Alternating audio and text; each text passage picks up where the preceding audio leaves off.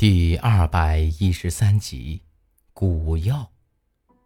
这躺在船板上的女人，从身下流出一大滩黑水来，里头还有一些红丝丝的小虫子在蠕动，而她，就像是泄了气的皮球一样，只剩下一张白森森的人皮。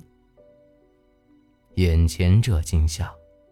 看起来的确是让人作呕。之前咱们也见过不少这种类似的场景，都是恶臭难闻。可这会儿，不但没有闻到恶臭，反而是有一股子淡淡的清香味儿。正是之前我闻到的那味儿，只不过现在这味儿变得浓烈了不少。尸香。我和苏丹臣异口同声地说道。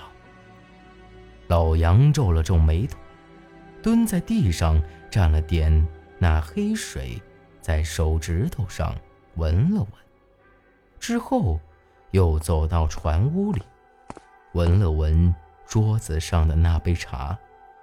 这是古药。老杨搓了搓手，站起身来。古药。我和苏丹臣都不由得朝后退了两步。现在是一提到蛊，我浑身就刺挠的很。老杨冷笑一声：“这是用来养蛊的，还不是蛊毒。放心，你俩身子里头又没得蛊虫，就算喝了也没啥事儿。怪不得刚才这女人一个劲儿的喝这玩意儿。”我还以为是啥大不了的呢。虽然老杨说咱就算喝了也没事，不过一看这女人恶心的样儿，心里不免还是泛起一阵干呕。老杨冲我冷哼一声，翻了个白眼，走到我跟前，在我脑门上戳了一下。就是这一戳，我感觉浑身一个激灵。不由得打了个冷战。正想问老杨是闹哪一出呢，却一下子呆住了。这艘船哪里还是刚才我见到的样子？这会儿已经全都是破破烂烂、黑漆漆的，木头都开始腐烂了。船舱里头更是不消多说。那些绣着黑色图案的布幡，也都破成一条一条的，一股子发霉的腐臭味儿直往鼻子里头钻。这咋回事啊？我都有些不敢相信自个儿的眼睛了。要是换做以前，我看不出来也就算了，现在我这眼睛可是白家的阴阳瞳啊！况且还有萧然在。先前居然是一点都没看出来，这也太诡异了点吧！老杨走到船舱里头，边四处打量着，边说了起来：“没中蛊毒，喝了这股药，虽说不会出事儿，但这东西能够让人产生幻觉，稍不注意可就是着了道了。”好在是他们没把我咋样，否则的话，我连死都不晓得咋死的。而说起刚才我被困在了奇门阵法之中，老杨也说，那压根儿就不是阵法，也是这蛊药在作怪。包括之前我在临江镇看到大伙迎合神，那扎的纸人像是活了一样。还有八字里，领着大伙儿到这儿来的时候，在江上迷了心神，同样是这玩意儿在作祟。至于我之前看到那些中蛊毒的人，同样也是流出了黑水，却都是臭烘烘的。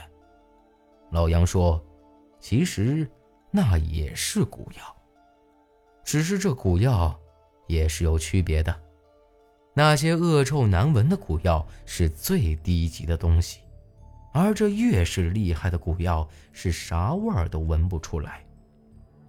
我记得那些中了蛊的人，在死之前都一个劲儿的灌水，这是啥说道啊？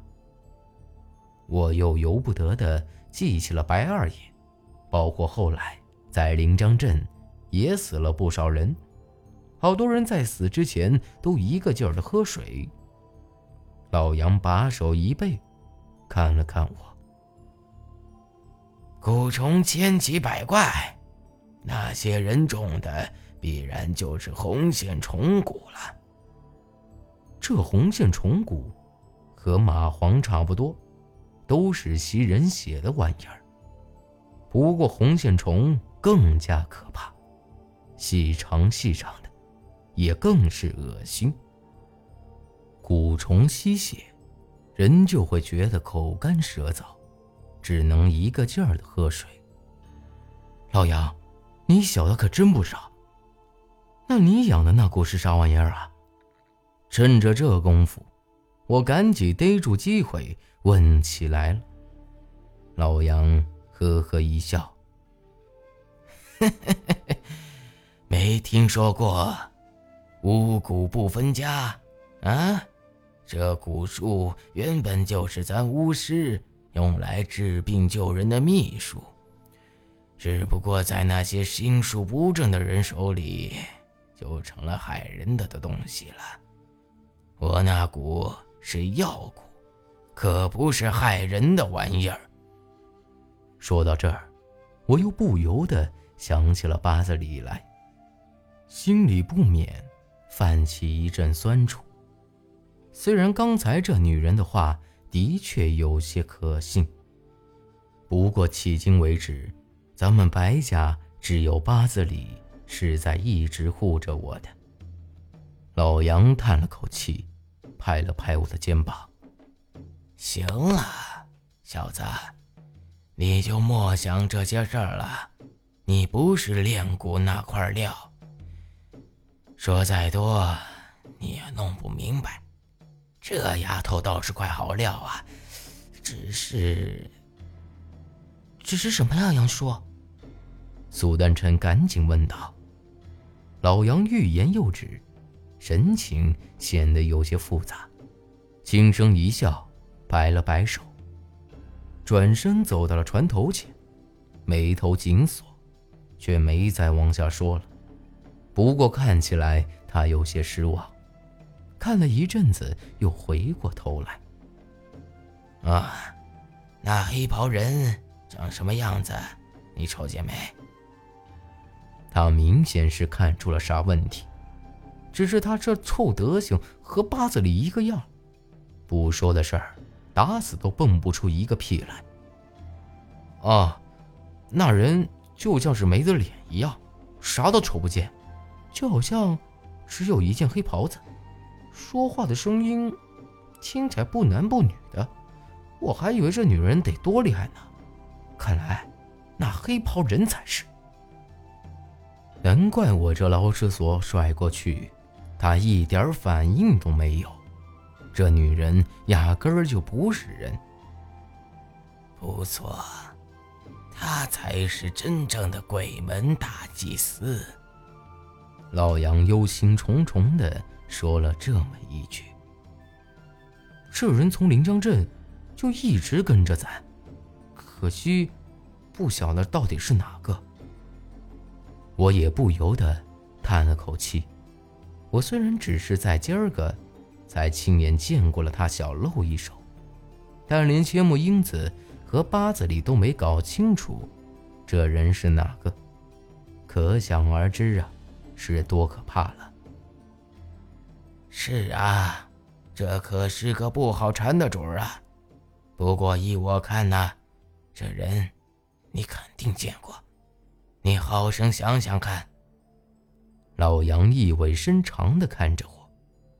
我见过这人。仔细想了想，和我算得上熟悉的都已经死了，怎么也想不出个到底是谁最有可能。难不成？这人是韩半仙，可老杨却说，韩半仙还没这本事这人绝不是韩半仙这种货色能比的。苏丹臣也想了一阵子，始终都想不到是哪个。行了，先回村吧。啊，这人和你说了啥？你原原本本的说来给我听听。老杨说完，就背着手朝下走了。我想了想，这才开口：“那人让我……”十天之内交出千木英子。至于四门是不是被那凌云阁的人杀了，还有我的出生，那铁棺材里头放着的到底是不是我被抽走的灵魂，我还是没说。毕竟这些事儿，老杨想骗我，也是轻而易举的。一听这话，老杨立马站住了。愣了好一阵子，不过，由于是背着身子，也不晓得他这会儿是啥表情。先回去再说。老杨说完，就纵身跳到了下头的小木船上。